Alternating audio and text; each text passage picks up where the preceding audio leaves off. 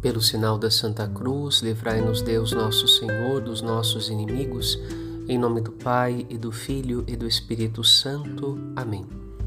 Hoje a Igreja Católica celebra São Pio, um santo sacerdote que continua a inspirar o amor a Jesus Eucarístico e o combate contra o mal ainda em nossos dias.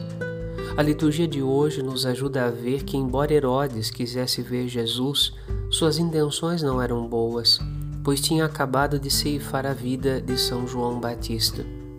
Nem todos que desejam ver Jesus estão dispostos a trazê-lo para dentro do coração e guardar sua palavra. Alguns agem por curiosidade, outros por perversidade. O profeta Ageu pergunta ao povo que voltou do exílio: É justo que vossas casas sejam bem edificadas enquanto a casa de Deus está em ruínas? Para acolher Jesus, é necessário que haja no peito um coração bem edificado para receber a visita de Deus.